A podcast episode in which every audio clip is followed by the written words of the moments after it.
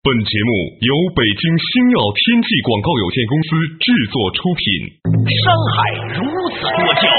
引无数英雄竞折腰。数风流人物，还看我是梁东。大家好，我是吴伯凡。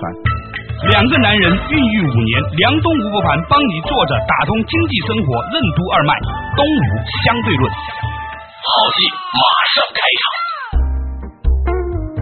作者打通经济生活任督二脉，大家好，欢迎继续来到东吴相对论，我是梁东，对面的依然是二十一世纪商业评论主编吴伯凡，伯凡你好。大家好，哎，较早之前呢，我们提到了一个话题啊，话说呢，由于整个全球的货币供应量大增，在过去的一年里面，嗯导致呢，在过去的大半年的时间里面呢，包括石油、黄金、房地产、农产品、贵重金属都在大幅的这个提升，甚至股票价格也在提升。嗯，许多的经济学家也认为呢，经济开始走向复苏，尤其是以中国为首的呢，这是更是明显，是吧？很多观点甚至众口一词认为，中国经济没有其他的可能，除了复苏，只能是复苏了、啊。所以呢，很多人就在想，那未来这些房地产价格、股票价格是不是还会涨呢？我前两天呢就碰见了一个对政治和经济都有一点研究的人，他给我讲了一遍观点，不代表官方立场啊，就很多人都说，哎，你们东吴相对论怎么什么观点都没有？一会儿又说赞成，一会儿又反对，一会儿又说会涨，一会儿不会涨。其实我们恰好就是把不同的观点罗列给大家，大家自己做判断哈。我有个朋友是这样说的，他说你有没有留意到？前段时间呢，某投行这家是全球最顶尖的投行，他们呢平均每一个员工分了六百万，嗯过去的几个季度可以说是狂赚、啊，然后呢，甚至引发了民愤，说在经济这么糟糕的情况之下，你们赚那么多钱，嗯就是都有，以至于说那个国难财啊，啊，以至于呢，那个公司的 CEO 还说要捐一些钱呢做公益事 业，以平民愤，是吧？但是呢，我那个朋友说，你有没有想过一个资本的逻辑？嗯一群这样的投行，嗯他们在石油价格三十多块钱的时候，黄金在七八百块钱的时候，还有其他东西都很便宜的时候入市买了，现在呢，他们要分红，那只能说明他们已经把这些卖出去了，他才能分红吧？嗯，对，否则的话，他如果只是账面上的收益，他怎么能把钱分给大家呢？对，他已经卖出去了，而这个价格呢是他们参与拉上来的。嗯好，这个季度分完红了，下一个季度他还要挣分钱那么多钱的他话，假如他还要分那么多钱的话，嗯他会继续的把自己参与拉高的价格再往上拉吗？嗯，他会不会把自己赚到的六百万再投到这个股市里头去？对和投到这些大宗商品上头去？对，房地产、黄金和股票价格的上涨是否意味着经济走向复苏？经济低迷时期，投机空间为何反而增加？为什么石油价格没有随着黄金的上涨而上涨？看不见的市场需求之手和看得见的金融资本之手有怎样的联系？中国的房地产价格为什么不断攀升？未来的上涨空间会有多大？欢迎收听《东吴相对论》，本期话题：反弹还是复苏？他这个问题问的很有趣，嗯就是说他抛除了我们平常讨论经济问题，哇，经济复苏啊、需求啊、货币供应量，他看问题看得非常的入骨，就直插这个命门。嗯他认为这个世界上的股价或者所有大宗的东西，现在已经被这一群大的投行掌控在手里面，他们的能力甚至可以影响到政府的政策。嗯啊，比如说。我们都知道说，在市场上面可以做多，还可以做空，嗯就是说你可以卖空。如果这个价格你又不愿意把它往上拉抬了，因为你已经获利了，这个钱已经是你给抬到这个价格位置上了。嗯下个季度你还要挣那么多钱，嗯你又有能力影响政府，你会做什么？嗯我说会做什么？他说这很简单呐、去游说政府说这个经济过热呀，让美国政府加息呀。美国政府一加息，美元就会反弹，因为现在美元已经超贬了嘛。嗯那么，假如美元突然反弹的话，那么股市就会下跌，嗯甚至全球的资本又会重新流回美元。嗯到这个时候，股价就会往下跌。如果他们在高位已经卖空了股票的话，嗯那么他们会在下一个季度仍然赚到钱。所以我觉得这只是一种阴谋论的看法，嗯但是它背后的逻辑是什么呢？它完全抛除了我们所有人看一个经济上涨和下跌的一个书生的看法。嗯他认为基本上世界上的这个东西的价格其实已经没有真理可言了，只有一个道理，那就是有一些大买家、大庄家、大操盘手，他们的能力是几百亿、几千亿，甚至上万亿用杠杆的话，而且他们完全有能力去游说政府推出某些经济政策。如果是这样子的话，那么对整个全球经济的这种伤害是有多大？对，这确实是一个很重命门的一个疑问。对啊，嗯，那个问题让我再重复一下：如果他已经把价格抬上去了，他下个季度还想挣那么多钱，他又不愿意再把价格往上抬，嗯，他可以做什么？他只能做一件事情。从动机的角度上来说，他只能把东西往下打。嗯，这就是说，在经济低迷时期，反而增加了那些投机的空间，而现在这个投机的空间已经没有太多了。对所以在今后的几个季度内，有可能出现一个调整。啊，而且我们从另外一个角度来看，大家认为这个石油价格真的有可能涨到一百美元以上吗？很简单，如果石油价格真的超过一百美元的话，那么美国的经济复苏几乎是当场夭折，嗯它不可能马上回来了，对不对？对对对那美国政府会允许石油价格会上去吗？嗯它会有很多方法，比如说透过某些的法令禁止做空啊、杠杆啊来做石油啊，这是一个简单的法令就可以完成的。对对吧？为什么大家可以看到最近一段时间黄金的价格涨这么多，而石油没有涨？按道理说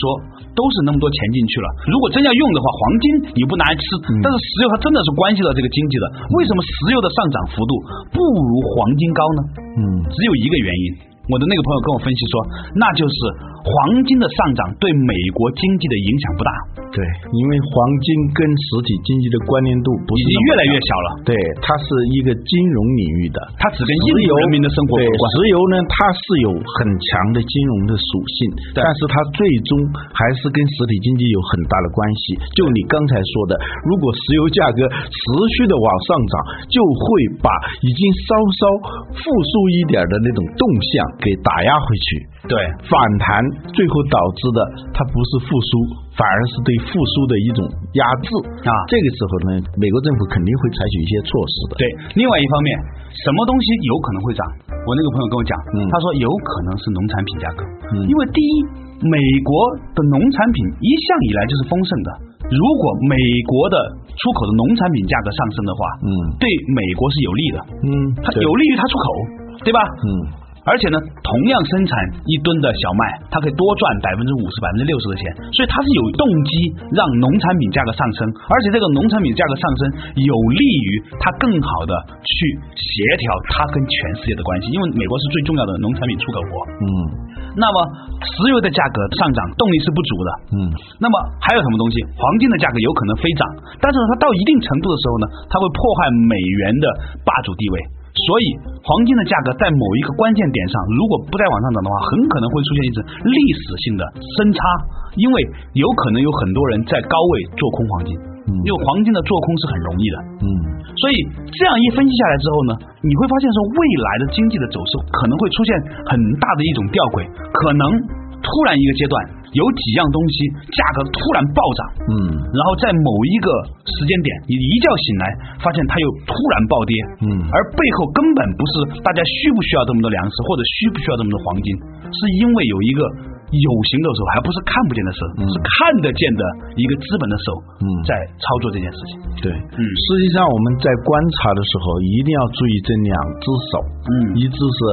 亚当斯密古典经济学里头说的那种看不见的手，对那个更多的是跟需求有关，它跟金融资本主义关系还不太大，对而我们现在观察的好多事情呢，它是跟金融资本主义有关，它是看得见的手。这个手呢，是来自于哪儿呢？来自于金融机构，甚至是金融机构跟政府之间的那种合谋导致的这种看得见的手，它就会导致这样一种非常诡异的状况。而经济不好的时候，它能赚到很多钱。而哎经济好起来的时候呢，哎，在资本领域呢，它还反而会出现一种调整，往下走。对，就嗯，因为往下走也有助于他挣到钱。对，那再回来看中国的房地产价格嗯啊，我们知道说中国的房地产价格呢，已经在某一些城市出现了比较大的这种两极分化。嗯啊，其实从需求角度上来说，比如在北京五环以外的房子，其实涨幅并不是很大的，因为炒家是不会去炒五环以外的房子的，他只会炒 CBD 左右的房子。嗯那 CBD 的房子呢，就增长的非常迅速。嗯那是因为它吸纳更多的投资资本。嗯但那你觉得这个豪宅今后会不会涨？这个涨势持续的周期有多长？最后会是一种什么样的结果呢？对，呃，前两天呢，我买了张碟，是巴菲特呢投资的一部电影，讲述美国政府呃负债的情况。嗯，这个片子里面呢，巴菲特也参与了被访问。它里面呢，呃，有一个观点，认为如果美国从长期来说哈，嗯维持强美元政策的话，那么美国每一年用于支付债务的利息的成本将会压垮美国经济。所以呢，从长期来说呢，美国会实行弱美元政策。那么这样的话，对于国际资本上来说呢，他们就会把资本呢投入到那一些货币会比较强的一些地区，比如说发展中的中国，嗯我前两天呢，在香港呢看了一份报纸，里面呢有一个很有意思的评价，说现在的每一天的这个资本涌入香港的量超过了九七之前，而这些钱。如果你看一下香港股市，今天香港才两万多点，呃还没有到两千零七年的最高峰的三万点。嗯那么这一万多点的这些钱去哪儿了呢？显然没有在香港出现。他除了买了一些香港的房子以外，嗯据香港报人推测，其中的相当的一部分以各种的形式进入了内地。那进入之后，他们可以买什么？你想想看，如果去买一些企业的话，这个产权的问题啊，等等会很困难。嗯啊，这拿着几十个亿、几百亿的钱买股票，在中国市场上真正称得上优质的公司的股票，已经少之又少了。啊嗯，价格已经很高而且了。价格已经非常贵了，嗯对吧？那么只能够是房子。那房子呢？你知道，如果我是房地产基金经理，拿着几百个亿，我怎么会去买便宜的房子？我肯定不会看那些很差的房子嘛。我觉得跟我个人的格调也不一致，等等诸如此类，而且呢也不容易套现。所以呢，通常这种资金呢会去买杭州、成都这种风景优美的。被大家世人所看到的中国城市，嗯啊，当然也包括北京、上海、广州这样的一线城市了，还有深圳。买完了之后呢，他们其实呢是在锁定一个东西，人民币的升值。嗯现在我们可以看到，美国又在提出来要求人民币升值。嗯啊，当然中国政府有中国政府的考量，嗯但是这是一个博弈的过程。我们相信呢，在未来人民币仍然有很强大的升值压力。嗯，啊，那么换句话来说呢，国际资本呢也在赌人民币会不会升值。又出现零五年以后出现那种情况。对，如果是再是这样子的话呢，那么我个人的判断哈，嗯我认为中国的最好的城市、最好的地段的房子，包括商铺、写字楼，包括高段公寓，还包括一些稀缺资源，比如说城市中心的公园旁边的别墅，嗯会再有一个翻番的价格。但是如果在未来的几年之后突然出现某种情况的逆转，比如说因为价格的过度抬升而导致的这个舆论的这种冲压力啊，包括是因为这个价格而拉升了整个的平均的房价水平的时候呢，政府一定会出台某种政策，嗯类似于针对高端豪宅或者价格到某个区间以上的特别的物业税。嗯我觉得说，这对政府来说是一举两得。第一，它平衡了物价；嗯第二呢，它能够增加税基。嗯所以呢，我个人认为呢，以这样的一个逻辑推演下来的话，啊，中国的房价在未来的三五年将会出现一倍左右的暴涨，然后再出现一次比较深度的调整。嗯，就是在少数的城市，嗯，不是所有的城市，对，而且是在这些少数城市的某些地段的房子将会出现一个非常高的增长，甚至会超过一倍。对，一倍以上。嗯，嗯，这个时候就不再是经济的那些考量了，社会公正呐、缩小贫富差距啊等等，这个时候就会出现一些我们可以设想的一些政策。这个时候呢，资产价格出现暴跌的那种情况也是有可能的。对，而且呢，这对于盲目进入中国赌这个人民币甚至这种外国热钱来说呢，某种程度上呢也是一次遏制的打击嘛。好，稍事休息，啊马上继续回来到东吴相对论。经营网络游戏的公司为什么会在经济低迷时期业绩良好？什么是投资就业率？为什么经济复苏不是简单的反弹，而是经济活力和创富机会的增加？什么是世界级企业？如何让经济有质量的增长？怎样才能让投资的钱变成种子而不是粮食？欢迎继续收听《东吴相对论》，反弹还是复苏？梁东吴不凡帮你坐着打通经济生活任督二脉，东吴相对论。作者打通经济生活任督二脉，依然回来了。东吴相对论，刚才我们讨论的一个话题啊，就是说，如果用沙盘推演的方式来看的话呢，你会看到，在中国未来这个资产价格的中长期五年到八年的这个过程里面，将会出现的一些情形。不过，在最近我们看到的一些投资的变化里面，我们发现了一些很有趣的现象。嗯有一则新闻，老吴不知道你们留意到，嗯就是政府正在大力的打击和取缔一些很黄、很暴力的游戏网站。嗯，马云曾经说，一个都在玩游戏的民族是没有什么前途的。对，游戏网站的那个发达，这几年来是吧？尤其是在经济低迷时期，不仅没有减少，而且增多，而且盈利性非常好。你看几个做游戏的上市公司呃财报都那么好，你就对可以看到有多少背后的人因此而付出了他们的时间和这个金钱。嗯，实际上呢，经济增长有两种增长，一种呢是我们可以把它叫做有质量的增长，嗯它是真正促进国民财富的增加，促进每个人就业机会的增加的那样一种增长。对，这样就会大家一起富起来。对还有一种增长，它不创造就业率，对呃，或者创造的就业率跟它实际创造的财富价值不对称，对这样就会造成一种畸形的发展。某些行业好像是创造了很高的价值，但是对总体的经济它是没有多大的促进作用的。嗯，我们曾经在我们节目里也讲到过，经济真正的复苏，它一定来自于大家都有事情可做。所谓反弹，它只是在一些资产领域里头出现的那种财富增长。就像我们看到谁呃一下子在股市上赚了多少钱，买房子赚了多少钱，对大多数人来说是无关的。真正的复苏，它一定不是说简单的反弹，而是这种反弹带来经济活力的增加，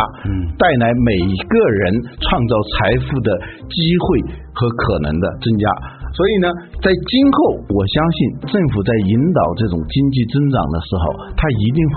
有这方面的考量，如何抑制那些片面追求资产价格上升的那样一种投资，如何去鼓励那些真正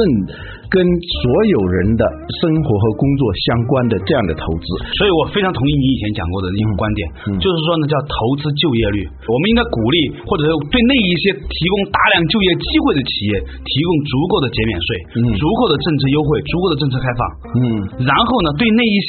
不能够提供就业机会的那些企业嗯。啊，或者是提供哪怕是他赚了很多钱，但是他跟国民总体财富的增加关系不大的企业，就不去鼓励他。对，嗯，如果整个的投资环境鼓励那种有质量的增长，它才会导致真正的复苏，而不是简单的造成某种反弹的迹象。那站在一个经济评论者的角度来说哈、嗯你认为我们应该倡导一种什么样的一种投资模式，才能更加好的有利于国家经济的健康发展呢？嗯，首先有一点，我们能不能建立一种非国有投资的增长机制？现有的由国家发起的这种刺激经济的行为，的的确确对经济的复苏是有好处的。但是片面的依靠这种投资的话，会导致很多民营企业他们自己有创新的能力，有非常好的商业模式，但是他们自己没有钱去投资。如果投资过分的偏向于那种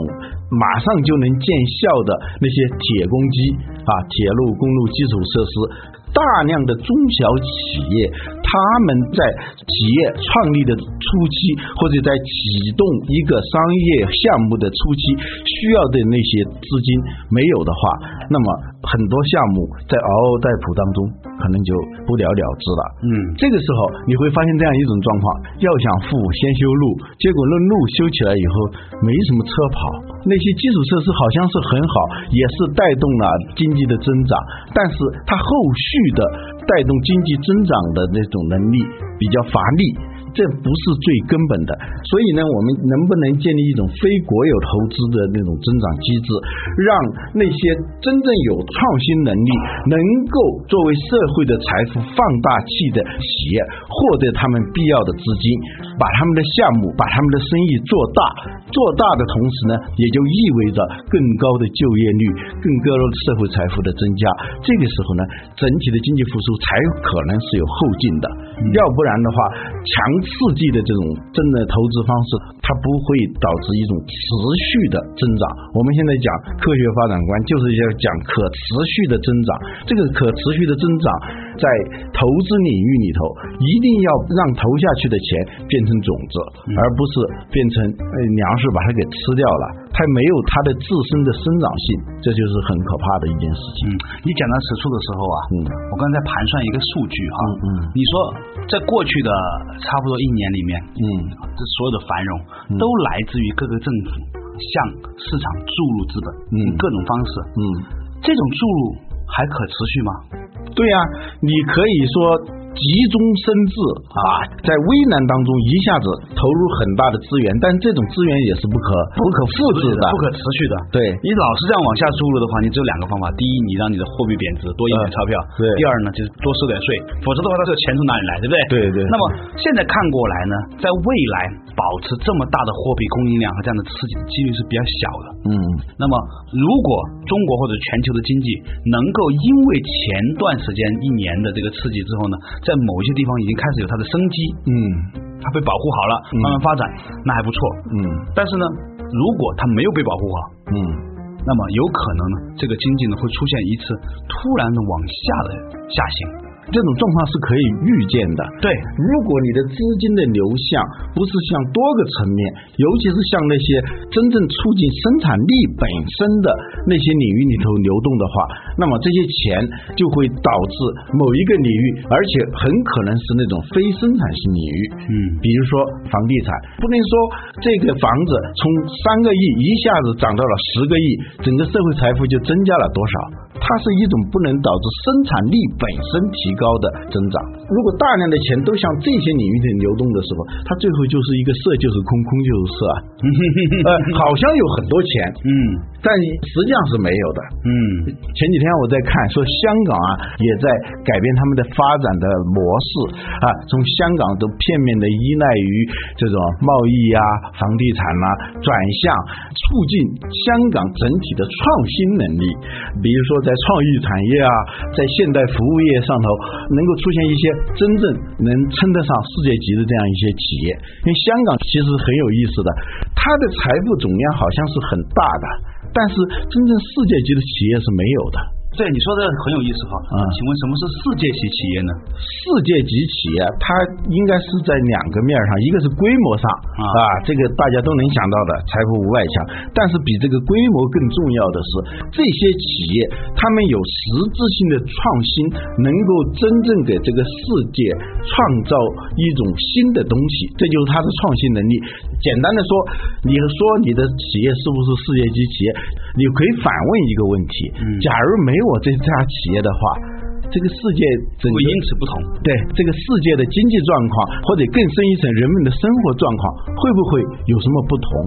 假如你这家企业今天破产了，明天就有别的企业就接着你的事情来干，那这个证明你这家企业实际上不是具有创新能力的。啊、我觉得是这样的，在香港的确没有什么像诺基亚呀、像苹果呀、像 Google 啊、像 Microsoft 这样的公司。嗯但是香港本身，嗯作为一个企业，如果把整个城市作为一个企业的话，嗯它在整个全球的作用还是很明显的。香港起码改变了整个华南地区的经济结构，嗯影响了华南人民，从而呢影响了世界人民。香港呢还向全国人民输送了那么多的生猛海鲜，是 吧？让那么多的香港还输送了那么多的电影演员，是吧？一级、二级、三级都有，是吧？嗯那么这些东西都是在某种程度上来说改变了我们的生活。嗯，那可你可以说呃香香港港就是一个公 司，不，我说的意思就是说，香港它开始反省嗯啊、如果片面的依赖于房地产，我们可以设想一下，即使全香港的房子都变成八十万一平米的房子的话，它就成为一个有创新能力的地区了吗？没有。第一，这种情况不可能出现；第二，即使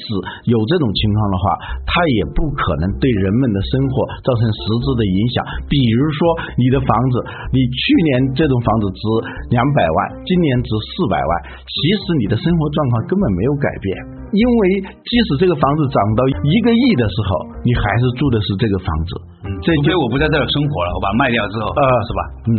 有一次节目里头讲什么叫创业，我记得你说的第一个定义，创业是真正为别人创造价值，而不是把别人口袋里的钱拿到自己口袋里头。所以炒股它不是创业，对啊、一般的这种资产型投资，它不是创业。所谓创业，就是无中生有，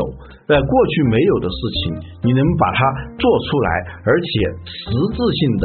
改变变了这个人们的别人的生活生活，能够改变整个市场的格局，这才叫创业。对，嗯所以呢，在这一点上来说呢，让我们再一次的重复一下：如果有一天我们发现我们的富豪榜上排名前五十位的人，有大部分都是来自于炒房子、买房子、卖房子、倒房子的人，那也无疑是我们这个民族的悲哀。也不过有一条新闻让我感到有点欣慰。以前我们在这个一些富豪榜上看到的十个富豪里头啊，起码有五个、六个都是跟房地产有关的。对而且首富呢，往往都是做房地产的。对，但是呢，前不久呢，王传福就比亚迪的创始人，他没有炒房子，他成为了首富，这是一个信号，就是真正创业，而且是创新、无中生有的创造价值，而不是在已有的价值上分一杯羹。这样的企业家，他能够成为首富，我觉得这是一种希望。嗯，这的确呢是整个中华民族的一个好事哈。嗯，好了，感谢大家收听今天的东吴相对论，再见。